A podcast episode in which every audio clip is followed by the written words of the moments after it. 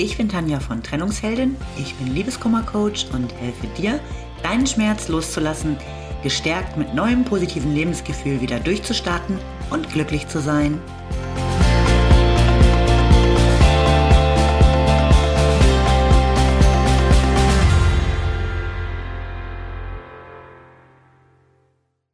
Hallo, schön, dass du wieder da bist. Heute erzähle ich dir mal was über die fünf Sprachen der Liebe.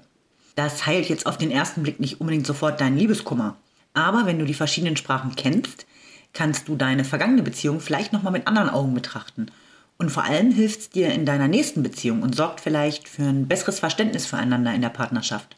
Und ähm, generell finde ich es auch für andere Bereiche des Lebens wichtig, die unterschiedlichen Sprachen, die wir oft sprechen, besser zu verstehen. Du liebst mich überhaupt nicht. Hast du diesen Vorwurf schon mal von deinem Partner gehört und bist aus allen Wolken gefallen, weil du dir doch nun wirklich tagtäglich ein Bein für ihn ausreißt? Und dann kommt er mit sowas? Und überhaupt, es ist doch wohl ja umgekehrt. Welcher wohl derjenige ist, dem es an Liebe mangelt? Klar säuselt er immer was von Ich liebe dich. Aber was tut er schon groß für dich? Kann natürlich sein, dass ihr euch wirklich nicht liebt oder geliebt habt.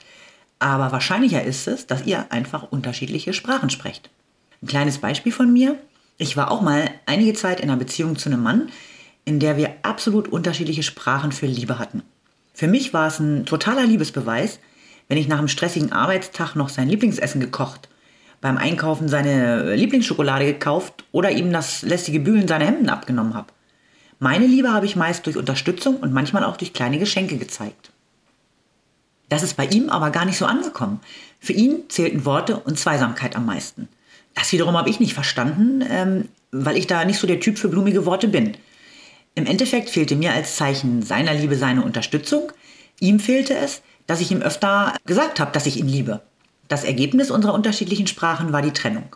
Also das war natürlich nicht der alleinige Grund, hat aber sicher viel dazu beigetragen. Am Ende haben wir uns nämlich beide ungeliebt und vom anderen nicht respektiert gefühlt. Wenn wir eine gemeinsame Sprache gefunden oder die des anderen besser äh, gelernt hätten, hätten wir uns wahrscheinlich viel Streit und Stress erspart. Aber kommen wir mal zu den fünf verschiedenen Sprachen, die von dem Paartherapeuten Gary Chapman geprägt wurden. Sie sind im Detail. Erstens Worte. Menschen mit dieser Sprache äußern ihre Liebe in Worten. Sie sagen, ich liebe dich, machen Komplimente und äußern auch ansonsten ihre Anerkennung und Wertschätzung verbal. Zweitens Zweisamkeit. Menschen mit äh, dieser Sprache zeigen ihre Zuneigung durch gemeinsam verbrachte Zeit. Für sie ist ein Wochenende in trauter Zweisamkeit das höchste Zeichen ihrer Liebe. Quality Time steht bei Ihnen ganz oben. Sie empfinden Ihre Zeit als das Wertvollste, das Sie jemandem geben können. Drittens. Geschenke.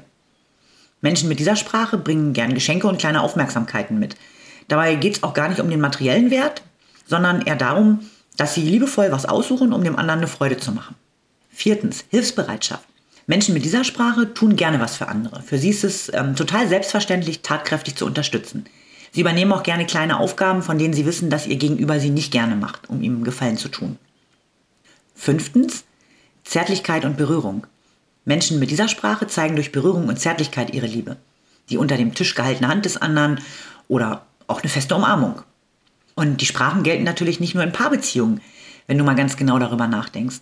Wenn du die Sprachen kennst und mal genauer schaust, wer welche spricht, wirst du dich auch nicht mehr von der halben Welt ungeliebt fühlen und deine Kommunikation mit anderen Menschen wird sich verbessern. Die fünf Sprachen sind also wirklich in jeder Beziehung zu anderen Menschen vorhanden. Liebe kannst du nämlich auch ersetzen durch Respekt, Achtung, Wertschätzung oder auch durch Freundschaft. Berührung heißt nicht immer Zärtlichkeit, sondern ist vielleicht auch mal ein Händedruck. Ähm, zum Beispiel auf den Job bezogen könnte es bedeuten, ähm, ich fühle mich geliebt, wenn ich respektiert und wertgeschätzt werde.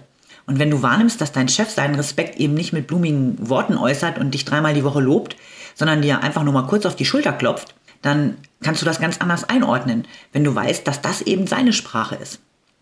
Welche Sprache wir sprechen, hängt natürlich auch damit zusammen, wie wir es gelernt haben. Wie war es in deinem Elternhaus? Haben deine Eltern regelmäßig gesagt, wie sehr sie dich lieben, oder haben sie dich eher ohne große Worte bei allem unterstützt, was du getan hast? Schau auch mal genau hin, welche Sprache deine Kinder oder deine Freunde sprechen. Das ist total spannend. Und dann versuch doch mal, ihre Sprache zu lernen. Eure Beziehung wird das sicherlich noch enger machen. Und wenn du das nächste Mal das Gefühl hast, dass ein Mann dich nicht liebt, nur weil er es nicht ständig sagt, dann achte doch mal darauf, was er tut. Ist er immer bemüht, dir etwas Gutes zu tun? Bringt er Blumen mit oder legt er Wert auf exklusive Zeit mit dir?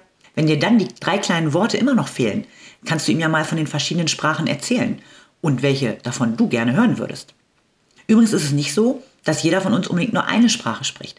Es gibt durchaus viele Menschen, für die all diese Sprachen zu einer guten Beziehung gehören und die auch alle fünf Sprachen sprechen. Die eine vielleicht ein bisschen fließender als die andere. Und doch ist es oft so, dass eine davon quasi die Muttersprache ist. So wie bei mir zum Beispiel Hilfsbereitschaft. Das bedeutet ja nicht, dass ich die anderen vier gar nicht spreche. Aber für jemanden mit der ausgeprägten Vorliebe zu der Sprache Worte manchmal vielleicht nicht flüssig genug. Und das zu erkennen und die Sprachkenntnisse weiter auszubauen, ist sicherlich ganz hilfreich. Übrigens finde ich es bei mir extrem spannend, dass meine bevorzugte Sprache in der Liebe nicht Worte sind, da ich ja äh, sonst in allen anderen Bereichen des Lebens schon immer echt viel mit Sprache und Worten zu tun hatte. Ich hoffe, ich konnte dir heute mit meinen Worten hilfreich sein und du hast meine Sprache gut verstanden. Ich wünsche dir alles Liebe. Bis zum nächsten Mal. Lieben Dank fürs Zuhören. Du findest mich auch bei Instagram und Facebook oder auf meiner Website unter www.trennungsheldin.net. Alle Infos dazu findest du in den Show Notes.